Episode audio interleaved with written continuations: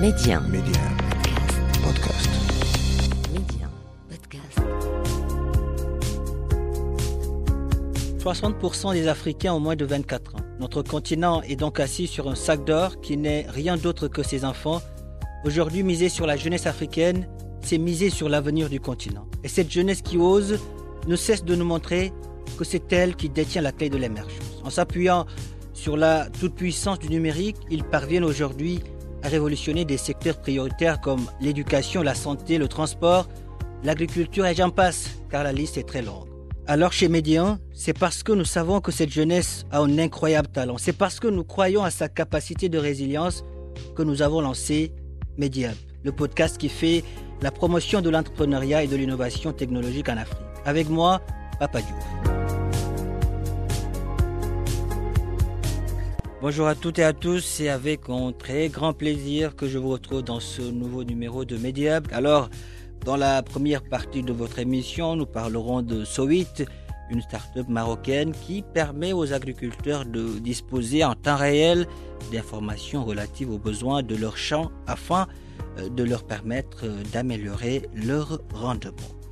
Et puis dans la deuxième partie de cette émission, nous irons ensemble utiliser Dicalo, Dicalo, un réseau social 100% africain. Il a été lancé en 2018 par Alain Ekambi, un fils du Cameroun, qui sera avec nous dans quelques instants.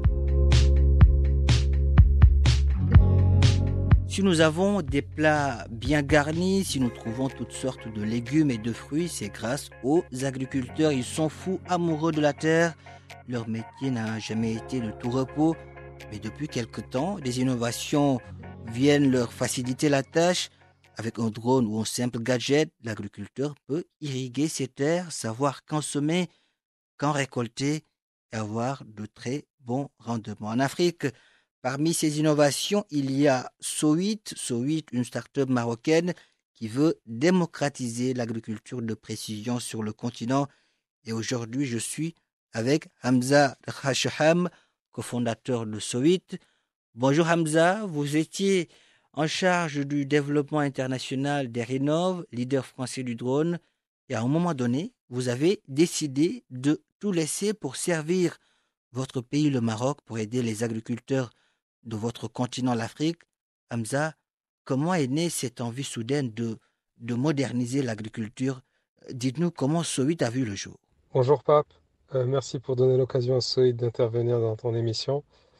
Écoute, euh, Soïd a vu le jour, euh, c'est le fruit d'une rencontre donc avec euh, mon associé qui est un ingénieur en traitement de l'image et signal de formation, qui a travaillé sur les sujets justement plutôt côté Airbus, sujet de système embarqué, et puis qui a bossé un peu sur le big data dans l'assurance. Et de mon côté, toujours cette fibre agricole et cette volonté un peu d'apporter l'info qui fait la différence que ce soit une donnée météorologique, une donnée sur la qualité des sols, des cultures, et qui vient aussi de mon background où j'ai bossé pour des entreprises qui développaient des solutions pour les agriculteurs en Europe.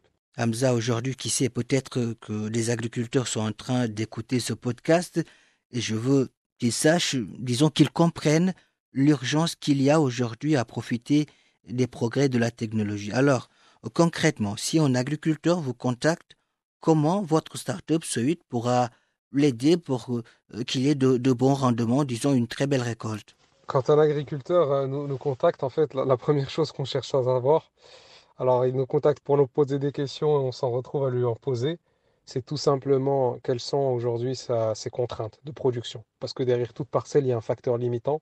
Ça peut être l'eau, la qualité du sol, la qualité des pratiques, ça peut même être la génétique des, des cultures.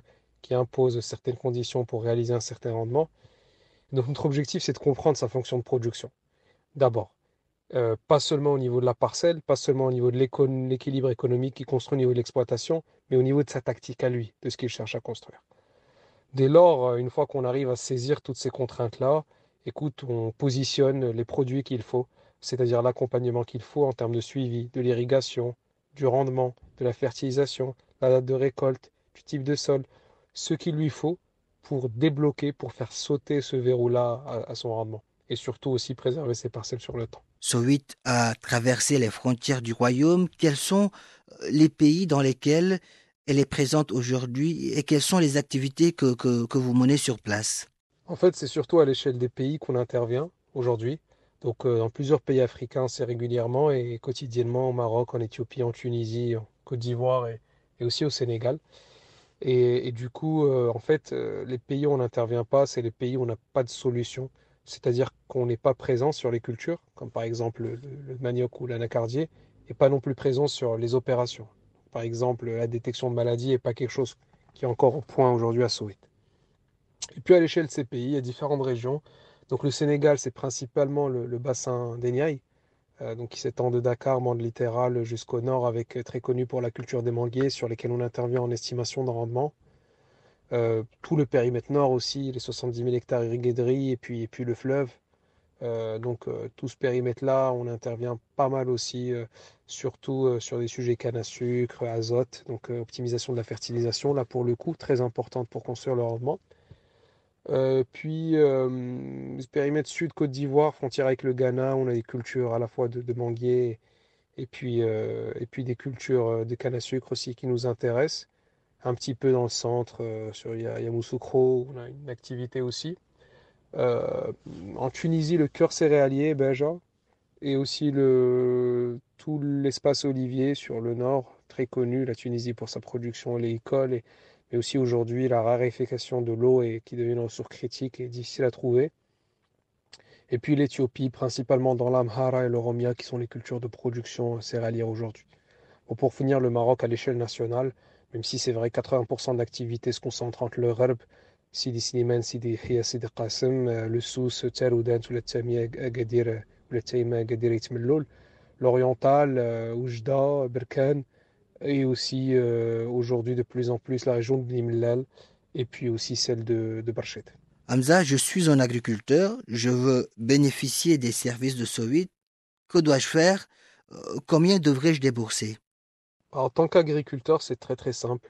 Une fois qu'on a déterminé ce qu'il te faut, disons par exemple qu'il te faut optimiser ton irrigation parce que tu consommes beaucoup trop d'électricité et tu commences à avoir des factures à 30-40 000 dirhams par mois et en même temps tu n'as plus d'eau, plus de stock d'eau pour, euh, euh, euh, pérenniser tes cultures, ben, on a une solution pour ça, pour t'aider à optimiser tes apports d'eau. C'est un abonnement annuel et donc tu payes un frais de souscription d'abonnement annuel. Donc ça part de 100 dirhams par hectare par an. Donc un agriculteur, un petit agriculteur de, de 5 hectares paiera par exemple sur de la céréaliculture 500 dirhams par an pour ce suivi-là. Et ça peut aller jusqu'à 800-900 dirhams par hectare par an quand on est sur un package très renforcé avec des suivis qui parfois peuvent se faire même par drone. Hamza, lorsqu'on s'est parlé au téléphone, vous me disiez que euh, chez Sowid, la demande était trop forte, trop importante, plus de demandes, donc euh, plus de données à traiter, mais ce n'est pas toujours facile. Euh, quelles sont les difficultés auxquelles vous, vous faites face concernant la collecte de données aussi bien au Maroc que, dans d'autres pays d'Afrique? En réalité, aujourd'hui, la difficulté, c'est plutôt la gestion de notre croissance. Euh, il faut automatiser un certain nombre de procédures en interne pour pouvoir absorber la demande parce que les agriculteurs marocains demandent de l'information, ils veulent optimiser leur irrigation, ils ne supportent pas de voir les bassins pleins d'eau, mal euh, utilisés, euh, des secteurs surirrigués, d'autres sous-irrigués, ils ne supportent pas de voir des différences de performance et donc on a une demande qui est très forte. Et je dirais que notre premier enjeu, c'est trouver les talents qui permettent de tenir face à cette demande. Le deuxième, c'est tenir l'ambition africaine, parce qu'elle elle est constitutive de, de, et puis euh, faire justement de tous ces pays-là euh, un facteur, on va dire, de développement sur les autres. Aujourd'hui, on se développe au Burkina Faso, on se développe par ailleurs sur euh, tout l'axe est, sur le Kenya, l'Ouganda et, le Rwanda. Très important de tenir ce cap-là. Et aussi pour nous, le Covid qui en réalité a été au début une difficulté, mais qui est aujourd'hui une opportunité parce que les gens euh, se connectent et voient l'importance de l'information. Mais euh, il a été une difficulté dans la mobilité parce que l'Afrique, euh, c'est quand même un continent sur lequel il faut se déplacer, il faut convaincre. Les itérations par email ne fonctionnent pas. Et donc on a été un peu freiné, là ça reprend et, on espère que, que ça va vraiment récupérer de manière massive. Hamza, en 2019, Sohut a couvert 5000 hectares, 5000 hectares couverts. Euh, c'est excellent. Alors, qu'en est-il de ces deux dernières années et de celles à venir? Euh, Qu'est-ce que vous réservez à l'agriculture africaine? Nos ambitions aujourd'hui, c'est tout simplement de maintenir le cap qu'on tient. Soit a, couvert 5000 hectares en, en 2019, 45 000 en 2020, va couvrir entre 110 et 120 000 en 2021. Et notre objectif, c'est en 2025 avoir couvert 2 millions d'hectares en Afrique. C'est-à-dire 2 millions d'hectares souscrits à nos solutions qui utilisent l'information pour intensifier durablement les rendements. 2 millions d'hectares, c'est un quart de toute la surface agricole utile au Maroc. C'est énorme. Et c'est complètement game changer pour aller faire de l'Afrique un espace de production qui satisfait les besoins des populations plutôt qu'un espace seulement de consommation qui aujourd'hui apporte 40 à 50 milliards de dollars par an de produits alimentaires, ce qui est inacceptable au vu du potentiel agraire du continent. Hamza, merci d'avoir répondu à nos questions. Je rappelle que vous êtes cofondateur de So8, une start-up marocaine présente un peu partout en Afrique et qui permet aux agriculteurs de disposer en temps réel d'informations relatives aux besoins de leur champ afin d'améliorer leur rendement. Et oui, je le dis souvent, l'Afrique a de quoi être fière de ses enfants. C'est beau, c'est beau de voir notre continent bouger de la sorte. Euh, c'est beau de voir notre continent être porté par sa jeunesse, une jeunesse responsable et entreprenante tout de suite. C'est le moment d'accueillir un autre fils du continent. Il est originaire du Cameroun et c'est lui qui a lancé Dicalo, un réseau social 100% africain. Dicalo veut dire le message, la nouvelle en langue douala au Cameroun. C'est une messagerie comme WhatsApp et WeChat. Elle a été créée par Alain Ekambi. Bonjour Alain. Bonjour Pape et merci sincèrement pour euh, l'invitation à ce podcast. C'est toujours un plaisir euh, d'échanger avec toi sur l'évolution de, notre plateforme. Euh, merci pour, pour les encouragements que tu, tu donnes à l'écosystème tech africain. Alors pourquoi avez-vous jugé aujourd'hui nécessaire de lancer Dicalo, un réseau social développé par un Africain pour les Africains Dites-nous pourquoi. La réponse pour nous n'a jamais été pourquoi mais plutôt pourquoi pas Parce que euh, des plateformes de communication, il y en a des tonnes, c'est vrai. La communication est extrêmement centrale à, ce qu'on fait. On communique tous les jours avec notre frère, notre soeur, notre mère. Euh, nos chefs d'État, nos, dirigeants communiquent avec nous. Mais quand on peut regarder l'essence même des plateformes sur lesquelles nous, Africains, communiquons, on va se rendre compte que 99,99% de, de, cette plateforme viennent d'ailleurs. Elles viennent la plupart du temps des entreprises qui sont hors du continent africain ou alors des, des plateformes où les Africains n'ont pas vraiment beaucoup de choses à dire. Nous, on s'est dit non, ce n'est pas normal. Pour un continent aussi grand que l'Afrique, aussi riche, aussi riche en ressources que l'Afrique, il est totalement inadmissible que notre seul unique euh, moyen de, de, de, communiquer vienne d'ailleurs. Nous pensons que nous avons les moyens nécessaires de créer nos propres plateformes, euh, de voir le monde avec nos propres yeux, surtout pour quelque chose aussi central que la communication. C'est pourquoi nous nous sommes dit, voilà, on va essayer de créer quelque chose qui est aussi bien que ce qui vient d'ailleurs, mais qui a une petite touche africaine. Euh, c'est pourquoi nous avons décidé de lancer l'aventure d'Icalo. Disons que l'idée de cette création a germé en, 2016. Cinq ans après, combien d'Africains utilisent ce réseau social qui leur ressemble et qui les rassemble? Dicalo a vu le jour en 2016, mais la plateforme elle-même euh, n'est pas sortie en 2016. 2016, c'est pratiquement la période où j'ai eu l'idée. Euh, juste pour essayer un peu de regarder, la première version de Dicalo est sortie en 2018. Donc j'ai pratiquement fait deux ans à développer cette plateforme parce que je n'avais pas les connaissances requises pour, bâtir ce genre de choses. Et à l'époque, je dois avouer, c'était très controversé. C'était bon, est-ce qu'on a encore besoin d'une énième plateforme? Mais euh, trois ans plus tard, parce qu'on est en 2021 maintenant, trois ans plus tard, pour nous, c'est un grand succès. Euh, les gens commencent de plus en plus à comprendre l'important d'avoir des choses qui sont à nous. Il y a cette identité africaine qui est peut-être latente, mais qui ne fait que monter, monter. Les Africains comprennent qu'ils ne peuvent plus être spectateurs. Alors, surtout dans le monde de la technologie, on ne peut pas toujours consommer ce qui vient d'ailleurs. On a notre façon à nous de voir le monde, on a notre façon à nous de penser, et ça se reflète aussi dans notre besoin de, de, nous, de nous définir de plus en plus. Donc, pour nous, l'école est un succès. Euh, est-ce qu'on a atteint le niveau des, des, grandes plateformes comme, comme, comme WhatsApp, comme, comme Snapchat, comme, comme Instagram? Non, pas encore, malheureusement, parce que euh, nous ne sommes techniquement pas encore à ce niveau, mais petit à petit, nous sommes en train de nous travailler au-dessus et on espère qu'avec les versions 2 euh, de nos plateformes qui sortent bientôt, euh, on pourra une fois encore plus rétrécir l'espace qui, nous, qui nous sépare des autres plateformes. Donc oui, depuis, depuis que l'aventure a commencé, il y a beaucoup d'Africains qui sont sur la plateforme, plus d'un demi-million maintenant. Euh, ça nous rend extrêmement fiers. Et on espère qu'avec le temps, euh, Dicalo sera aussi une adresse euh, dominante comme, comme les autres plateformes. Vous avez lancé la deuxième version. On sait que dans la première, les autocollants 100% africains ont eu un succès. Qu'est-ce qu'on retrouve de plus dans cette deuxième version? Alors, depuis la dernière fois que, toi et moi on a parlé, on a en fait deux produits maintenant, pas un seul. On a, on a Dicalo, le, réseau social, et on a Ubuntu, la messagerie. On a euh, dû retirer euh, la messagerie de, Dicalo même pour faire un produit à part qui est maintenant Ubuntu. Euh, l'historique étant que Dicalo évoluait vers un réseau social, c'est-à-dire en plus de la messagerie, on avait ajouté d'autres fonctionnalités. Et les gens qui étaient venus sur la plateforme seulement pour la messagerie super privée se sentaient un peu lésés, donc on était obligé de prendre une décision. Du coup, on a décidé de retirer la, messagerie du réseau social et d'en faire un produit à part qui s'appelle s'appelle Ubuntu. Dicalo 2 se concentrera plus sur, sur le réseau social. Les autocollants africains, oui, bien sûr, c'est un succès, un succès énorme. Euh, franchement, un succès énorme.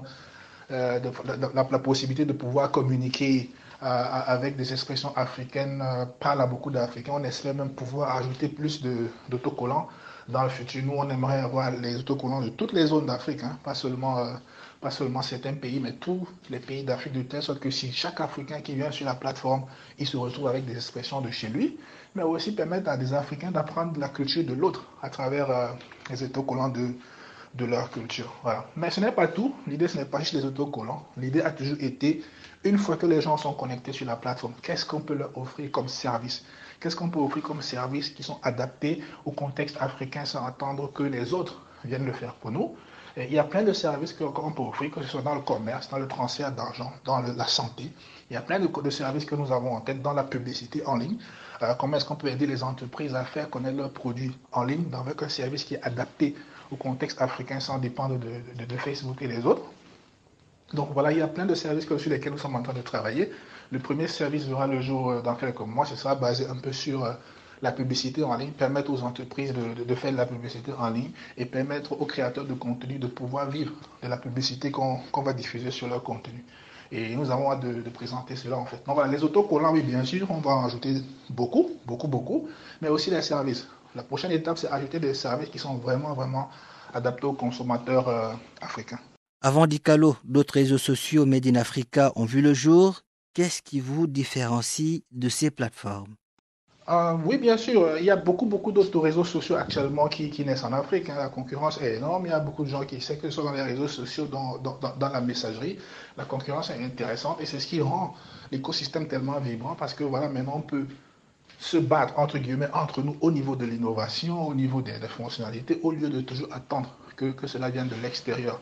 Avec Dical, nous, euh, ce qui nous rend on va dire, différent des autres, c'est qu'on veut toujours être au devant de la scène, on veut toujours innover en matière de, fonctionnalités, mais surtout de services en fait. On veut être en avant-garde de, tout ce qui se fait. On veut être aussi bon que, euh, que les plateformes étrangères.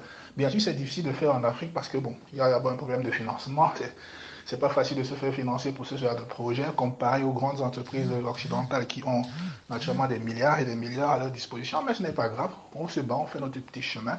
Nous, on veut offrir des services qui sont vraiment, vraiment adaptés euh, au contexte des Africains. On veut être en avant-garde de la technologie par rapport à, aux autres plateformes locales, mais surtout aussi atteindre toutes les plateformes. Ce qui se passe souvent avec les plateformes locales, c'est que soit elles sont sur Android, mais pas sur iPhone, soit elles sont sur iPhone, mais pas sur Android. Nous, on veut être partout, que ce soit sur les téléphones, les tablettes, les, ordinateurs, on s'efforce d'être sur toutes les plateformes en même temps. Et c'est ce qui rend Dical euh, un peu particulier par rapport aux, autres plateformes. Bien sûr, on a aussi des petites choses secrètes euh, qu'on prépare, mais ça, on ne peut pas le dire ouvertement parce que, bon, voilà, la, concurrence écoute. Donc, il faut juste suivre la plateforme, il faut juste nous suivre et voir ce qu'on prépare parce qu'on a des nouveautés qui arrivent euh, d'ici très peu. Voilà.